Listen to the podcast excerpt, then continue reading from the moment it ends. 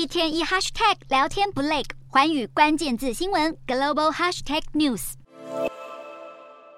联准会、欧洲和英国央行升息符合预期。联准会主席鲍尔鸽派讯号，令投资人信心大振。加上 Meta 财报引领科技巨头集体狂飙，还有美国药厂默克的新冠抗病毒药物，因为在亚洲销售强劲，带动财报获利高于市场预期。美股四大指数多数收红，道琼指数下跌三十九点零二点，收三万四千零五十三点九四点；纳斯达克大涨三百八十四点五点，收一万两千两百点八二点。标普五百上扬六十点五五点，收四千一百七十九点七六点；费半指数上涨六十八点三七点，收三千一百四十一点八四点。